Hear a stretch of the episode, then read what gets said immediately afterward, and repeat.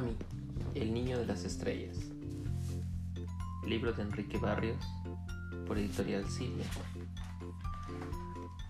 ¿Te atreves a explorar esta idea? Algunas profecías según la visión del autor. Cuando los pueblos sean uno y todas las naciones se unan para servir al amor, convertirán sus tanques en tractores, sus cuarteles en hospitales y ningún ser humano dañará a otro y olvidarán siempre la guerra. Isaías 2.4 Y mis escogidos heredarán la nueva tierra y mis servidores habituales habitarán allí. Isaías 65.9 Primera parte, el primer encuentro. Todo comenzó un atardecer de verano en un tranquilo y pequeño pueblo de la playa donde nos vamos de vacaciones con mi abuela casi todos los años. Siempre nos quedábamos en una pequeña cabaña de madera con varios pinos y arbustos en el patio y por delante de un jardín lleno de flores. Se encuentra en las afueras, cerca de la mar, en un sendero que lleva hacia la playa. A mi abuela le gustaba salir de vacaciones los últimos días del verano porque es más tranquilo y más barato. Empezó a oscurecer y yo estaba sobre unas rocas altas junto a una playa sólida contemplando el mar. Y de pronto vi en el cielo una fuerte luz roja sobre mí que venía descendiendo, cambiando de colores y arrojando chispas. Al principio pensé que sería una bengala o un cohete de fuegos artificiales, pero cuando estuvo más bajo comprendí que no era así, porque llegó a tener el tamaño de una avioneta o algo. Cayó firmemente al mar a unos 50 metros de la orilla frente a mí sin emitir ningún sonido y a pesar de lo curioso hecho creía haber sido testigo de una especie de desastre aéreo. Busqué con la mirada algún paracaidista en el cielo y no lo había. Nada perturbaba el cielo y la tranquilidad de la playa. Esperé un poco a ver si divisaba alguna cosa, pero no vi nada más. Y entonces pensé que aquello había sido algo así como un aerolito, aunque no me sentí igual muy, muy tranquilo una sensación rara flotaba en el ambiente.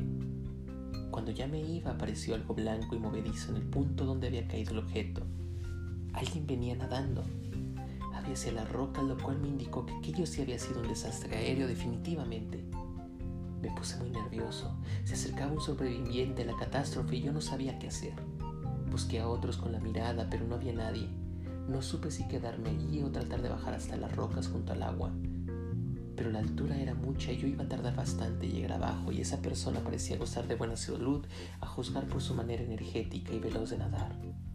Al acercarse me di cuenta de que se trataba de un chico y que a pesar de que su pelo era de color blanco, llegó a la roca, salió del agua y antes de comenzar a subir me lanzó una mirada amistosa y su sonrisa. Pensé que estaba feliz de haberse salvado. La situación no parecía tan dramática para él y eso me calmó un poco. Comenzó a escalar ágilmente y cuando estuvo en lo alto frente a mí, se sacudió el agua del abundante cabello y me hizo un alegre guiño de complicidad, y entonces me tranquilicé definitivamente.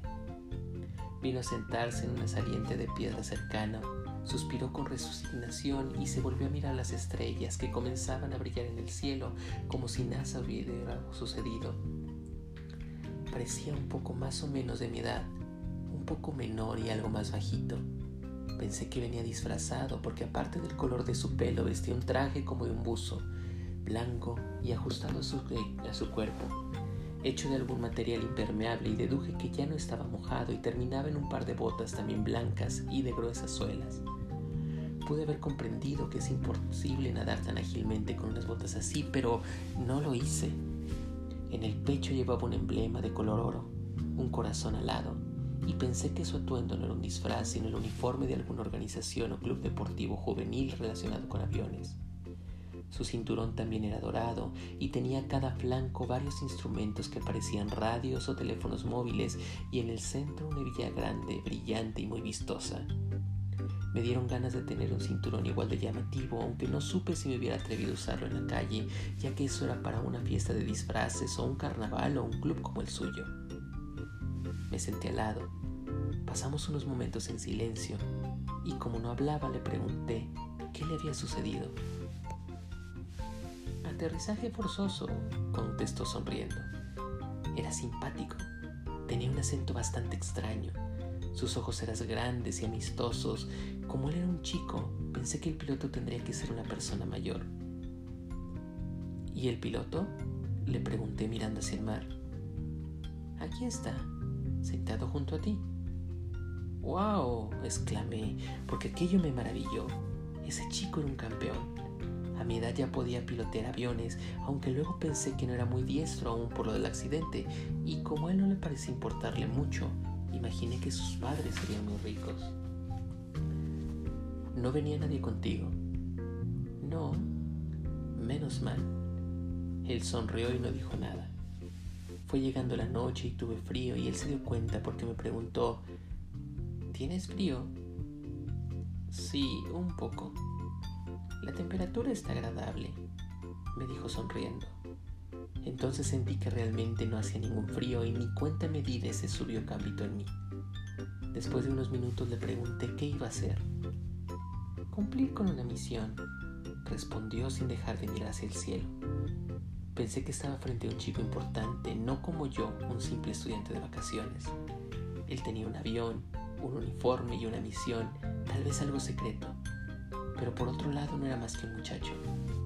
No me atreví a preguntarle a qué club pertenecía ni de qué se trataba su misión. Me infundía algo de así como de respeto de temor a pesar de lo pequeño. Era diferente, demasiado silencioso. Tal, tal vez quedó un poco atontado por el efecto del accidente. ¿Qué pasará ahora que se perdió el avión? ¿Qué? Pero si no se ha perdido nada, respondió alegre y me dijo más confundido aún. ¿No se perdió? ¿No se rompió entero? No.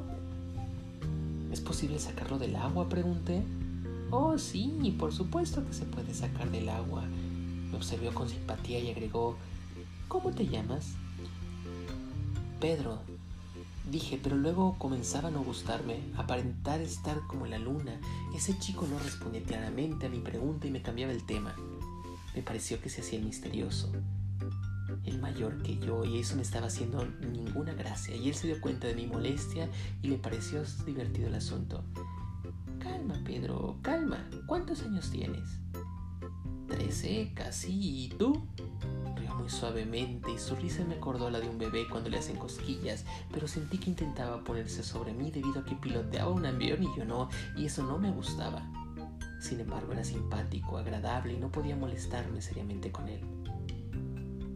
Tengo más años de lo que tú te imaginarías, afirmó entre sonrisas. Extrajo de su cinturón uno de los aparatos. Era una calculadora, la encendió y aparecieron unos signos luminosos desconocidos para mí. Sacó unas cuentas y al ver el resultado se puso a reír y dijo, No, no, si te lo digo no me lo creerías. Llegó la noche y apareció una bonita luna llena que iluminaba el mar y toda la playa. Él permanecía mirando el panorama, el cielo, las estrellas y la luna, siempre en silencio, como si yo no existiese. Y entonces comencé a sospechar que el chico no era de aquí, que venía de lejos y de quién sabe dónde, pero cada vez me iban gustando menos sus silencios y sus misterios. Miré su rostro no podía tener más de 12 años, pero insistía en ser mucho mayor y era piloto del avión. No sería un enano. Hay gente que cree en los extraterrestres, expresó de manera casi distraída. Pensé un buen rato antes de abrir la boca. Él me observaba con los ojos llenos de curiosidad y de luz. Parecía que las estrellas de la noche se reflejaban en sus pupilas. Se veía demasiado radiante para ser normal y recordé eso, su avión en llamas cayendo al mar, porque según él no estaba roto. Eso era algo muy curioso, igual que su manera de aparecer ante mí, su calculadora con signos raros, su acento extraño, su pelo, su traje, y además seamos sinceros, los niños no pilotean aviones. ¿E-, ¿Eres extraterrestre? Le pregunté mientras sentía que el vello de mi nuca amenazaba con erizarse. ¿Y si lo fuera, te daría miedo? Fue entonces que supe que sí venía de otro mundo. Me asusté, pero su mirada infundía ánimo. ¿E-, ¿Eres malo? Pregunté tímidamente y él rió. Tal vez tú seas más diablillo que yo. Me sorprendí mucho más con su insinuación. Yo era un chico que no daba problemas a nadie, que sacaba buenas notas, que llegaba a ser más bien aburrido. ¿Por qué dices eso? ¿Por qué eres terrícola? Comprendí entonces que quiso decir que los terrícolas no somos muy buenos y eso me molestó un poco. pero preferí ignorarlo de momento. Decidí ser muy cauteloso con aquel alien que pretendía rebajar mi autoestima planetaria, pero ¿era real que yo estaba hablando con un ser de otro mundo? De momentos no lo podía creer. ¿De verdad eres un alienígena? Calma, calma, que no cunde el pánico. Me confortó riendo, bromeando y señaló hacia las estrellas que me decía, este universo está lleno de vida. Millones de mundos están habitados, hay mucha gente buena por allá arriba. Sus palabras produjeron un extraño efecto en mí. Cuando dijo aquello, pude ver casi esos millones de mundos habitados por buena gente y se me quitaron el temor y la desconfianza. Decidí aceptar sin más trámite que él era un ser de otro planeta, sobre todo porque parecía amistoso inofensivo, pero todavía me seguía molestando algo. Había ofendido a mi especie.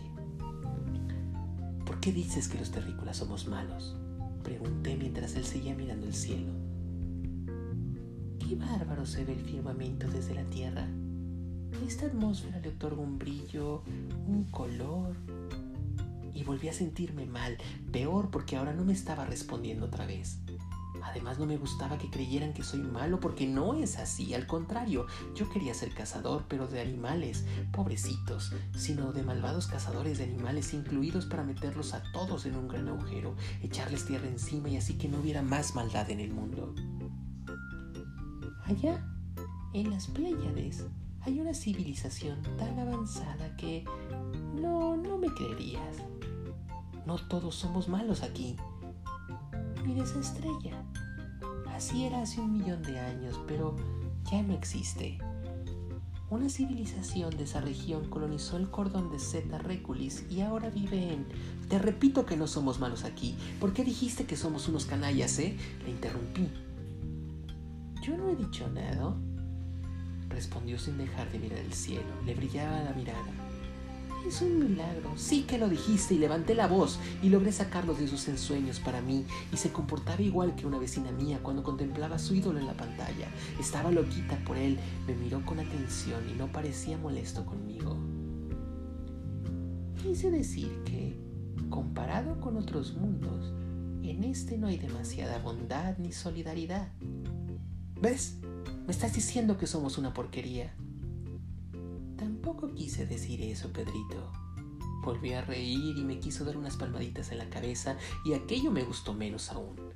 Retiré la cabeza, me molestaba que me trataran como un niño, sobre todo otro chico, y como un tonto, porque yo soy uno de los más inteligentes y aplicados de mi colegio. Incluso gané un torneo infantil de ajedrez y salió mi nombre en los periódicos en la sección El reporte de los colegios, en la subsección ajedrez, en la subsección juvenil, y además iba a cumplir 13 años. Si este planeta es tan malvado, ¿qué haces aquí, eh? ¿Te has fijado cómo se refleja la luna en el mar? Continuaba ignorándome y cambiándome el tema. ¿Veniste a decirme que me fije en el reflejo de la luna? Tal vez. ¿Te diste cuenta de que estamos flotando en el universo?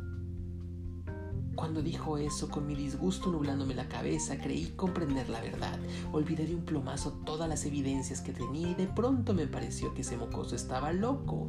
Claro, se creía extraterrestre y por eso decía cosas tan absurdas. Era un muchacho rico y chillado que quería engañar a otros con sus historias fantásticas, con ese traje que habría demandado hacer gracias a sus millones, y a lo mejor ni siquiera tenía un avión el farsante. Tal vez siempre estuvo en el agua y desde ahí lanzó una bengala que me hizo confundir lo que yo quería creer como truco. Quise irme a casa. Me sentí mal por haber estado tomándome el pelo para reírse extraterrestre y yo me lo creí.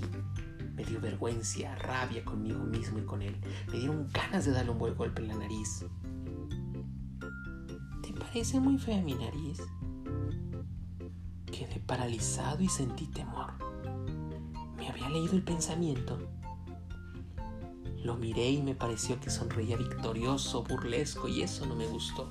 Preferí creer que aquello fue una casualidad una coincidencia entre lo que yo pensé y lo que él dijo, o tal vez fuera verdad, pero tenía que comprobarlo.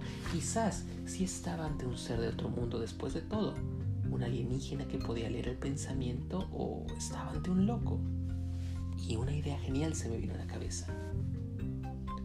Adivina qué estoy pensando. Dije y me puse a imaginar un pastel de cumpleaños. ¿Por qué crees que puedo adivinar tus pensamientos? No, nada. Y le hizo gracia mi torpe disimulo. No te basta con las pruebas que ya tienes. Yo no estaba dispuesto a ceder un milímetro. Si no mencionaba el pastel, nada. ¿Pruebas? ¿Qué pruebas? ¿Pruebas de qué? Estiró las piernas, apoyó los codos en la roca.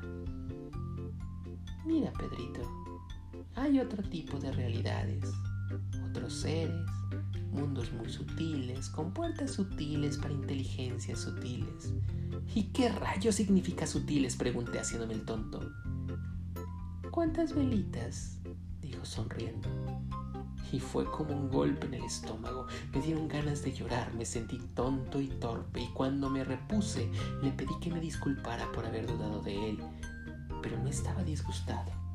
No me hizo ningún caso y se puso a reír y decidí no volver a desconfiar de él.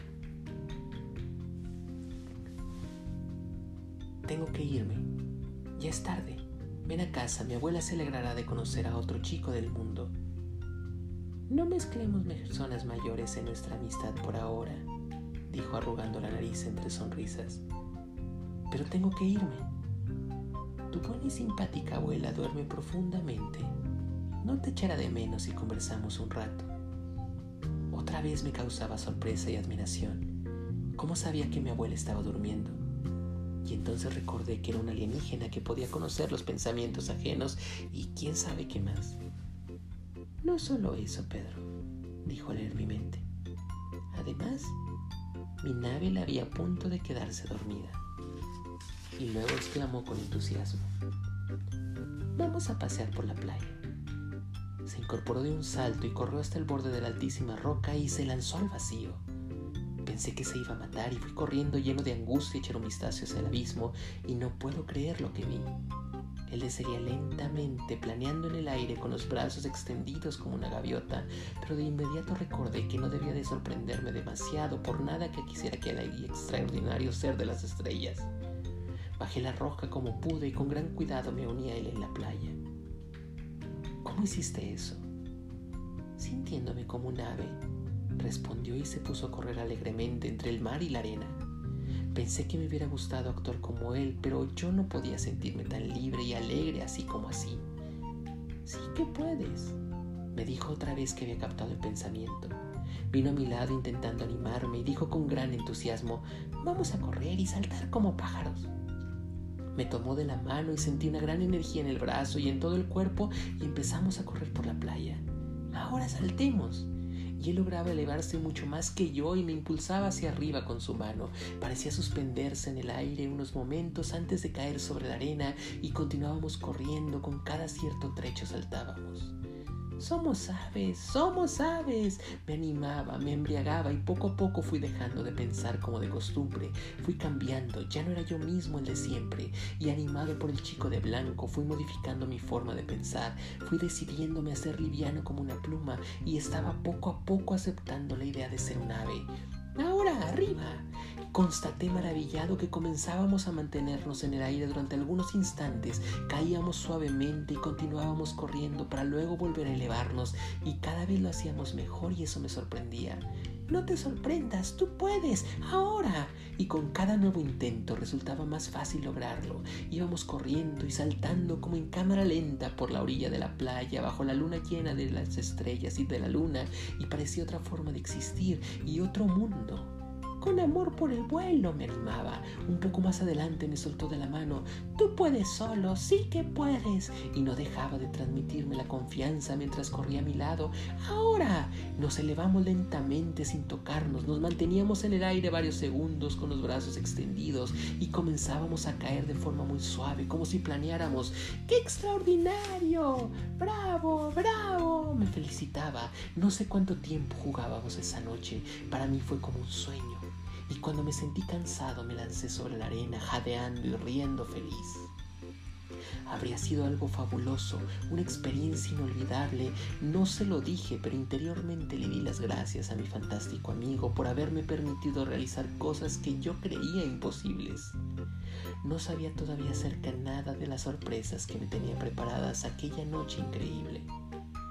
Las luces del pueblo costero, más grande que el nuestro, brillaban al otro lado de la bahía. Mi amigo tendido sobre la arena bañada por la claridad de nuestro satélite natural contemplaba con deleite extasiado aquellos movedizos reflejos sobre las aguas nocturnas y luego se regocijaba mirando la luna llena. ¡Qué maravilla! ¡No se cae! Reía. Este mundo tuyo es espectacular.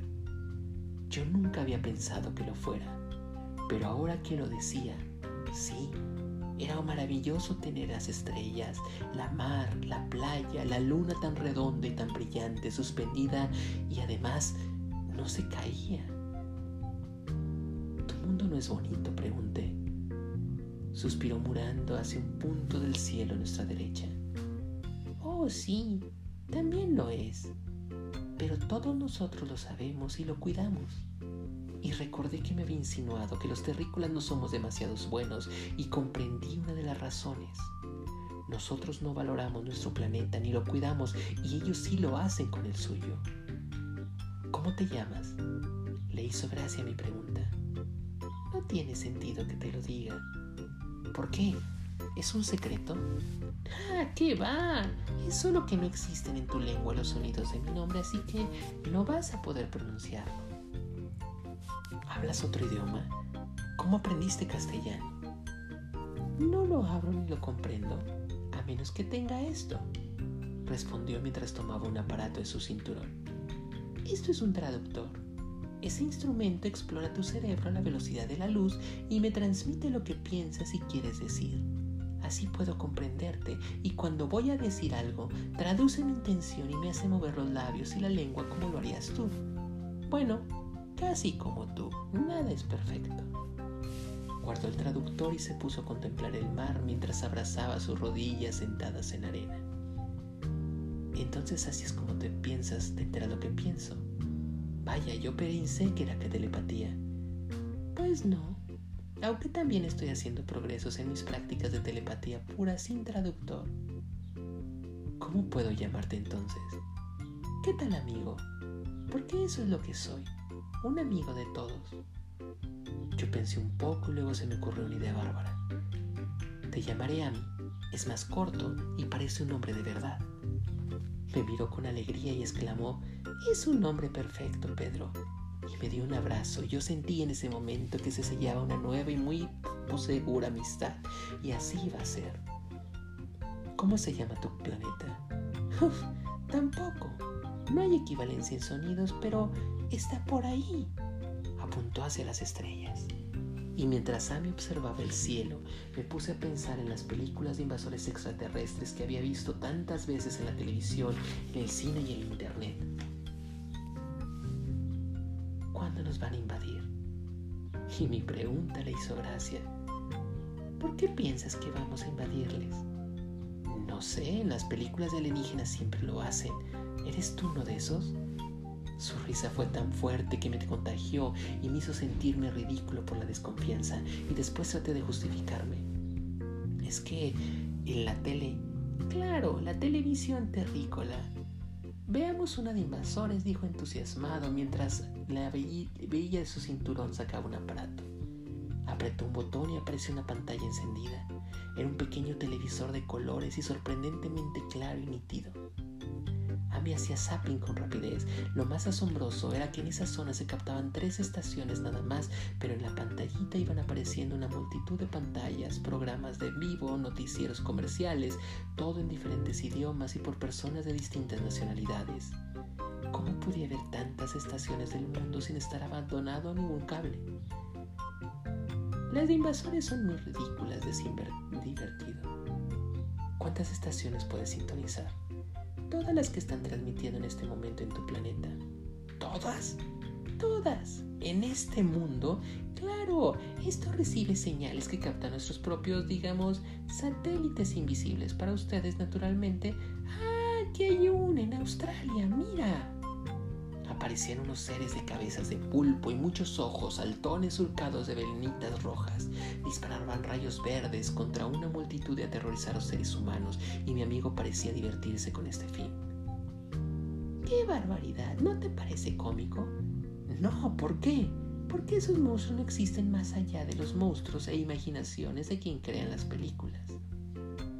Me dejó pensando, pero al final no me convenció. Yo me había pasado la vida entera viendo todo tipo de seres espaciales malvados y espantosos en la pantalla como para que pudiera borrármelos de un golpe. Pero si aquí en la Tierra hay iguanas, cocodrilos, pulpos y tiburones, ¿por qué no van a existir seres malvados y feísimos en otros mundos? Sonrió y me dijo, Pedro, date cuenta de que malvados es una cosa y feos es otra. No todo lo que a ti te parece feo es malvado, ni todo lo que te parece bonito es bueno. Pero te aseguro que no hay por allá seres inteligentes, feos o bonitos para ti, interesados en hacerte ningún daño a tu mundo.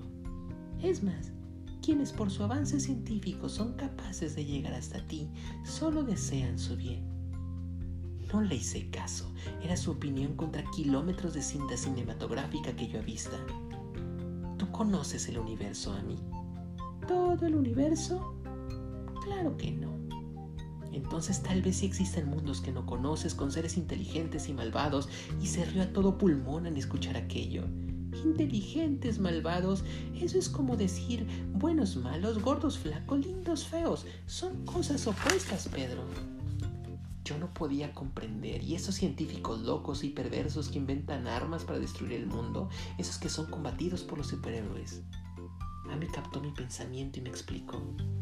Esos no son inteligentes, son locos. Además, son pura fantasía, películas, cómics y nada más. Bueno, pero ¿es posible que exista un mundo de científicos locos que podrían destruirnos? Aparte de los de la Tierra, imposible. ¿Por qué? Porque quienes son locos destruyen sus propias civilizaciones antes de obtener el nivel científico necesario para abandonar sus planetas y partir a invadir a otros mundos. Y eso grábatelo bien en la cabecita. ¿Quieres que te lo repita? No, entonces no lo haré. Pero no olvides que quienes son locos destruyen sus propias civilizaciones antes de obtener el nivel científico necesario para abandonar sus planetas y partir a invadir otros mundos. Ya, ya, no quiero que te pongas pesado por eso. Y quienes lograron ese nivel lo hicieron porque antes dejaron de ser locos. En consecuencia, ya no desean hacer daño a nadie. Solo porque los locos quieren hacer daño a quienes nada malo les hacen. La verdadera inteligencia va de la mano de la bondad o no es inteligencia. Así, quienes pueden llegar hasta aquí no son el lobo feroz, Pedrito a mí quería parecer, quererme pintar un universo nuevo, uno de color rosa, y no le creí demasiado. Pensé que podrían existir algunos planetas habitados por locos que no son tan locos, es decir, por gente inteligente, fría y eficiente, y al mismo tiempo malvada y cruel. Él, por supuesto, pudo ver lo que yo estaba pensando y como siempre le hizo mucha gracia. Ahora se trata de locos inteligentes. Eres todo un caso, Pedrito.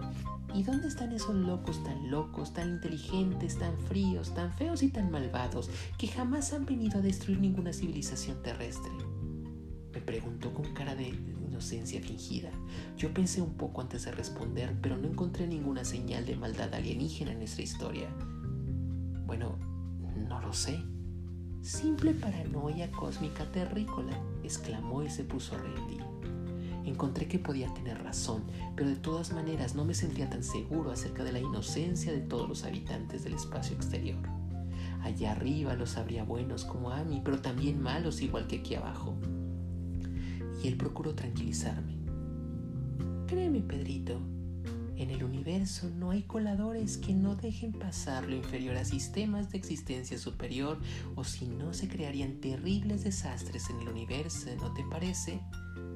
Este, claro, muchas veces yo no lo entendía muy bien. Algunos dicen que como es arriba es abajo, queriendo indicar que si aquí hay maldad, allá también la habrá. Pero allá arriba no es tan igual como aquí abajo, como no es igual un barrio tranquilo que otro lleno de maleantes. Cuando las civilizaciones llegan a cierto nivel de desarrollo, ya no hay más horrores, no hay más maleantes y la gente ya no es tan dañina es muchísimo más fácil llegar a conocer la tecnología necesaria para construir bombas que naves intergalácticas y si una civilización no ha llegado a desarrollar la solidaridad, la sabiduría ni la bondad y consigue un alto nivel científico, más tarde o temprano utilizará ese conocimiento contra sí misma mucho antes de poder partir a otros mundos. El universo no es suicida y no permite que lo que vaya en contra del sentido superior de la vida del mismo universo sobreviva o prospere por mucho tiempo. Pero en algún planeta podrían haberse salvado algunos bichos malos por casualidad. ¿Casualidad? Nada es casual, Pedro. El universo es un reflejo del orden superior perfecto. Todo tiene una causa definida y un propósito preciso. Hay leyes matemáticas que se cumplen en todos los terrenos, incluso en la evolución de las civilizaciones del universo.